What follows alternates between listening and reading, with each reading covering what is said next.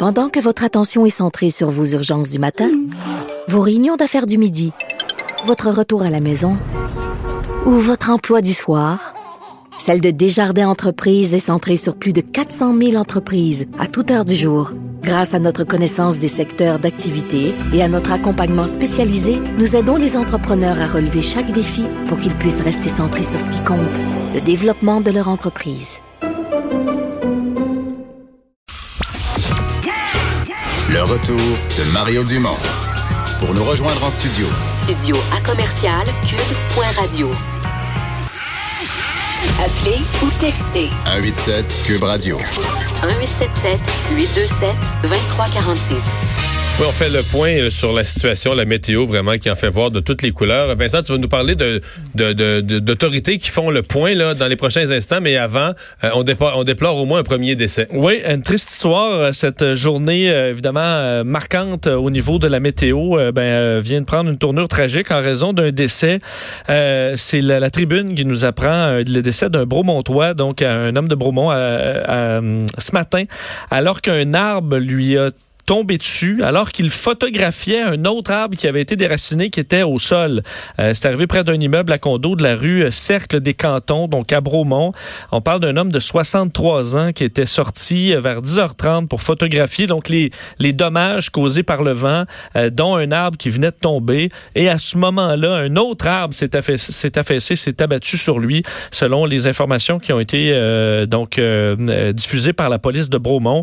Victime transportée à l'hôpital euh, à l'hôpital Brome-Missisquoi euh, Perkins, donc de Coansville. Son décès malheureusement a été constaté. Euh, la ville de Bromont, d'ailleurs, qui en profite pour suggérer aux gens d'éviter de sortir inutilement à l'extérieur pendant la durée des grands vents, parce que les vents se poursuivent. D'ailleurs, on parlait tantôt aux, gens d'Hydro-Québec qui nous disaient que ça continuait de monter encore le nombre de pannes, et ça s'est confirmé dans les dernières minutes. On parle maintenant de 980 000 personnes au Québec qui sont privées d'électricité. Alors, on est presque à des niveaux euh, des niveaux records.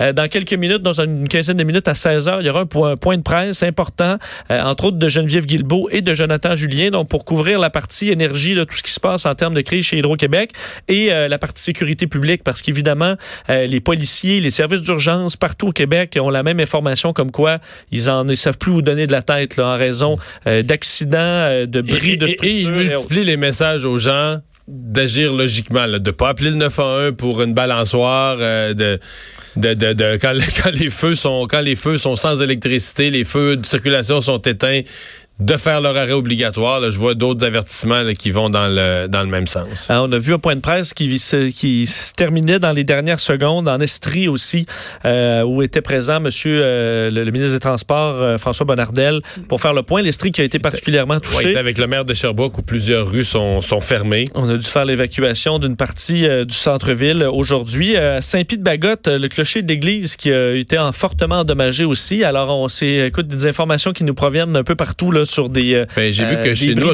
chez nous, à Rivière-du-Loup, euh, l'église, ce qu'on appelle l'église de Saint-Patrice, la plus grosse église de la ville, qui est un clocher, c'est un des plus hauts. C'est un clocher, je sais pas pourquoi à l'époque, ils ont fait ça très, très, très en hauteur. Et là, ils ont évacué une partie de la rue d'à côté parce que là aussi, on craint, on craint pour le clocher à cause de la violence des, des vents. Et évidemment, pour ce qui est de la circulation, ça va être difficile un peu partout. La, Sûreté du Québec qui rappelait aux gens d'être, euh, de faire attention à l'aquaplanage, qui est très, qu'on a vu beaucoup aujourd'hui. Mais là où ça semble vraiment être le bordel, c'est à Québec en raison de problèmes. La traverse Québec-Lévis est arrêtée depuis tôt aujourd'hui en raison des vents, puis évidemment de la mer qui est, déchaînée. Mais à la suite d'un accident sur le pont La Porte, direction au sud, donc le sens le plus important à cette heure de pointe, un camion qui s'est renversé, c'est le deuxième camion aujourd'hui à se renverser. C'est arrivé vers 15 heures, donc en tout début d'heure de pointe. Et présentement, encore au moment où l'on se parle, le pont est complètement fermé direction sud. Donc imaginez-vous, le présentement à Québec, euh, il y a trois, on dit le troisième lien, mais en fait, on rajoute qu'il y a un troisième lien qui est la traverse. La traverse est arrêtée. Le pont La Porte, le pont le plus important entre la rive sud et la rive nord, est complètement fermé direction sud. Alors tout ce qui reste, c'est le pour sortir même complexe à prendre, le pont de Québec. Euh, qui est petit, là. Qui est petit, et même si on ajoute des voies, euh, du, même si on met toutes les voies qu'on peut dans le sens de la rive sud, ça va être extrêmement difficile. Alors, l'heure de pointe s'annonce euh, extrêmement pénible dans la région de Québec, même qu'on voit des gens de, du, du milieu de la circulation disaient qu'ils n'avaient pas vraiment jamais vu ça depuis, depuis des années à Québec. Alors, une situation difficile, alors que presque un million de Québécois sont privés de courant au moment où l'on se parle. Euh, dans les nouvelles aujourd'hui, une nouvelle économique quand même qui attire l'attention, une transaction. Euh, tu sais, euh, je sais c'est quoi une Fitbit. J'ai déjà vu du monde, j'ai des amis qui ont cette montre-là. Je pensais pas que la compagnie, ça pouvait valoir ça. Ça vaut, oui, ça vaut quand même cher. Euh, la compagnie Fitbit, euh, sachez-le, ceux qui ont des, euh, qui, sont équipés de cette petite montre qui sert à, surveiller son, sa, forme physique, le nombre de pas, le montage de pas, mais ça vous permet de suivre un peu tout ça et, dans un, un objectif de remise en forme. Ça peut être un outil quand même positif. Google annonce le rachat de cette compagnie pour 2,1 milliards de dollars américains. C'est ce que Google, Google a annoncé aujourd'hui. Euh, via communiqué. Ça devrait être conclu dans le courant de l'année 2020. C'est ce qu'ils ont expliqué. Euh, on explique que l'intérêt pour Fitbit, compagnie qui a très bonne réputation euh, de montres électroniques de qualité, entre autres aussi bonne réputation en termes de protection des données. Mais en fait, c'est que Google a besoin d'une montre comme ça, d'un puis plutôt que d'en développer une, tu les achètes. Ils ont les moyens. mais tu regardes c'est qui le meilleur, tu l'achètes. Ils ont les moyens d'acheter ce qu'ils veulent. Tu as tout à fait raison. Surtout, euh, on sait qu'Apple, l'Apple Watch, c'est des, des montres qui sont très populaires, plus chez les euh, un peu plus vieux. Ouais. Disons adultes, boomers. Oh. Un peu. Les Apple Watch, surtout, il n'y a pas beaucoup de, jeunes qui, portent ça. Euh, mais c'est populaire, effectivement, pour Google, qui est, faut dire, ils, disent, euh, euh, Fitbit a une très bonne réputation en matière de protection des données, pas Google. Alors, ah Google, eux, leur, le lien en toutes les informations que vous allez leur donner avec votre Fitbit, avec votre Google Maps, avec votre Waze. eux, il y a des propriétaires de Fitbit qui pourraient être frustrés, là. peut-être. Peut-être. Ceux qui font attention, moi. la protection des renseignements. Parce que Google, ils s'en mettent plein, ils sont les deux dedans dans nos informations personnelles. Il euh, faut dire que l'action de Fitbit, si vous aviez des actions de Fitbit, ça a bondi de presque 20 aujourd'hui, euh, cours de l'action à 7,23 ce qui est quand même un peu moins que ce que Google va dépenser pour à 7,35 euh, On dit que c'est euh, chez Fitbit, on dit que Google est le partenaire idéal pour mener à bien notre mission. En fait, Google est le partenaire idéal pour se mettre riche quand tu Si tu me donnais 2 milliards, je te dirais que tu es le partenaire idéal. partenaire idéal pour que je vive après ça dans le Sud sans jamais me poser de questions sur l'argent. Et parlant de mise en forme, on va parler sport.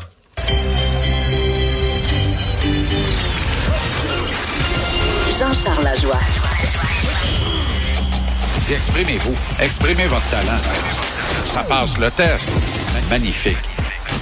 Jean-Charles Lajoie. Magnifique, tu dis. Le mot est faible, Jean-Charles. Eh mon Dieu, écoute, Mario Hébert, je regarde ça, là, je suis de ma position au dixième à TVA.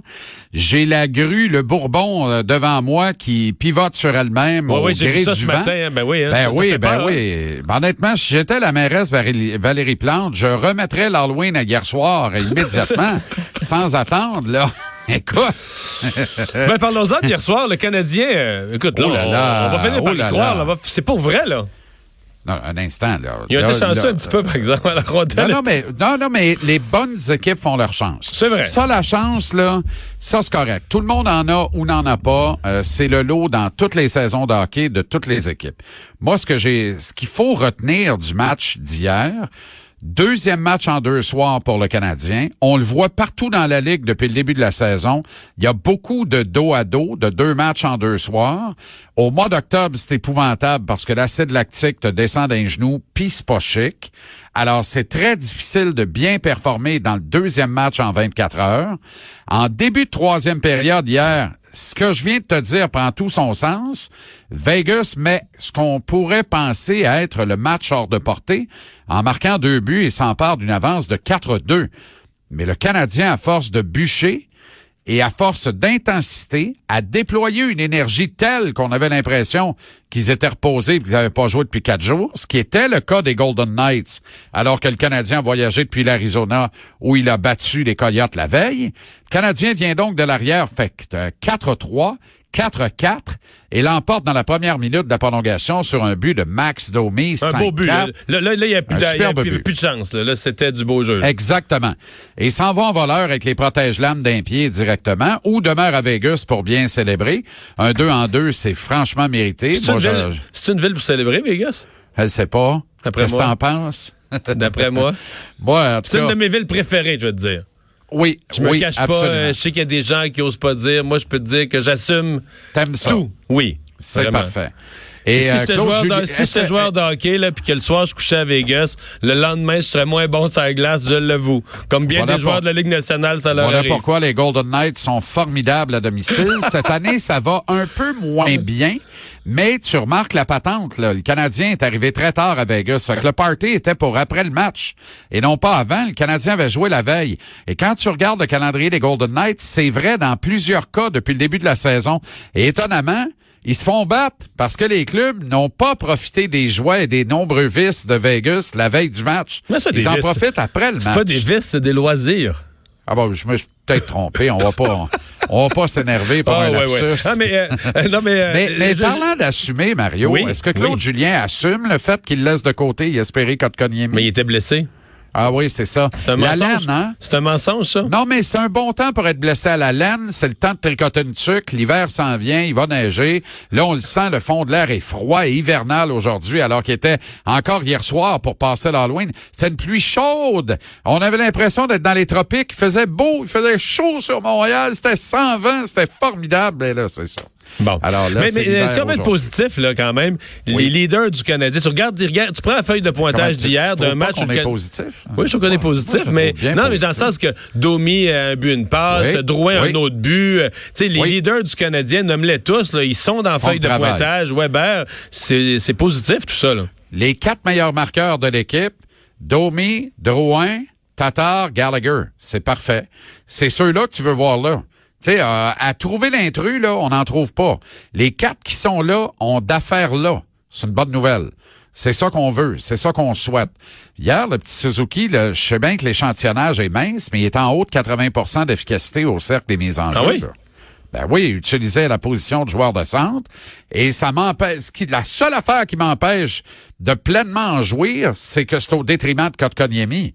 Mais, euh, mais, mais pour le reste, moi, je veux voir Suzuki au centre, échantillonnage mince hier. Mais les Golden Knights n'avaient pas joué depuis dimanche. Ils étaient reposés. Hier matin, là, ça puait à victoire à plein nez à Vegas dans le camp des Golden Knights qui avait eu leur entraînement matinal. L'atmosphère était à la fête. Marc-André Fleury, de nuit, avait droppé 70 citrouilles sur le terrain de son coéquipier Mark Stone qui cherchait le coupable dans le vestiaire. Ça s'échangeait des regards et des sourires complets. J'ai dit, on va en manger une tabarouette. Puis de fait, on le Canadien perdait 4-2 euh, quelque part en Ben oui. troisième. Là. Normalement, tu fermes les livres. Deux en deux. Troisième période, t'accordes deux buts rapides. Keith Kincaid n'a de nouveau pas fait le travail. Les joueurs sont venus à sa rescousse et lui ont sauvé les faux hier. Ça l'empêche de subir une troisième Ben- défaite en autant de sorties. Mais Jean-Charles, Mais il n'a pas il- fait le job. Ouais, mais il, il faut que tu me racontes ça. Il fait des beaux arrêts. Oui. Mais c'est d'abord ses pads sont, ses pads sont assez larges? Je pense qu'ils sont troués, moi.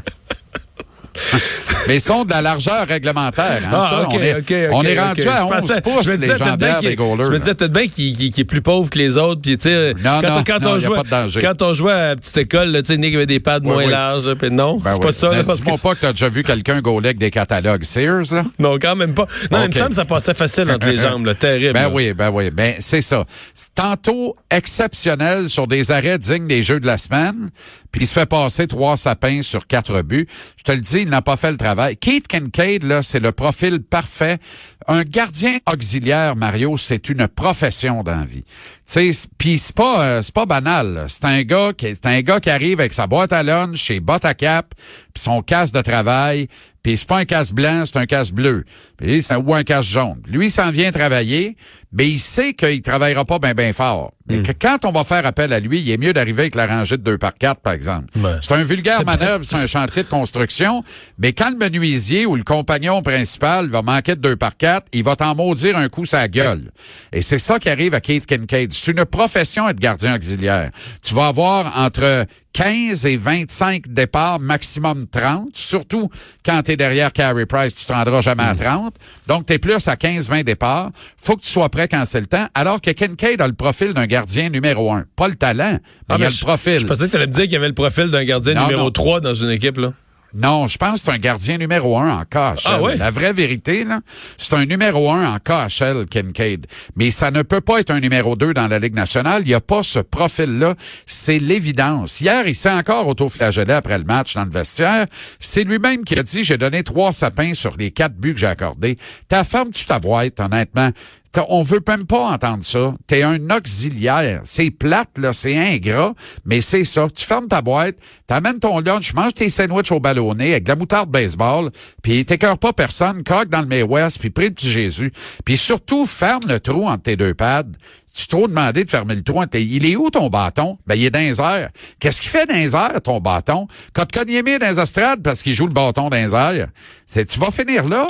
Alors, c'est un numéro un dans la KHL. Pourquoi? Parce que c'est un gardien qui, s'il garde les buts avec régularité, il va être meilleur. Puis là, tu vas me dire, ben, ça devrait être le cas de toi, les gardiens. Non, il y a des gardiens qui excellent dans le rôle d'auxiliaire. C'est le cas de Louis Domingue, notamment, qui a été mirobolant dans cette euh, situation-là avec le Lightning l'an dernier, mais on a signé McAlerney, euh, laissé pour compte par les Hurricanes de la Caroline, et Louis Domingue perd son temps dans la Ligue américaine, alors que ce soir, là, à l'antenne de TVA Sport, soit dit en passant, il y a un match entre les Flyers de Philadelphie et les Devils du New Jersey, puis on est 0 en 4 dans le net dans ces deux équipes-là. Aucun des quatre gardiens impliqués dans le match de ce soir potentiellement ne fait la job. Je dis les quatre, parce que ça se peut bien que les deux coachs sortent le crochet. On joue à qui perd gang devant le filet et personne ne fait le travail. Puis Louis Domingue croupit dans la Ligue américaine. Il y a des affaires que je comprends pas. Il y a de quoi dans l'eau quelque part. Bon week-end, sais. Hey, euh, Kovalev contre Oui. Canelo demain soir. Oui, Canelo engraissé au bœuf mexicain à 180 livres et plus sur le ring. Surveillez bien ça. Et là, il, il veut détenir un troisième titre simultanément dans une troisième catégorie. Un seul boxeur a fait ça. Je t'épargne son nom puisque je m'en rappelle pas. C'était en 1936. Alors Canelo peut écrire l'histoire demain soir. Ça risque d'être toute une bataille. Si Kovalev comprend pas qu'il doit courir en bas de la reine comme les petits nains à la lutte, il va se faire faire mal. On va surveiller ça. OK, à lundi, Salut. les gars. J'y sais, 17h TVA Sport.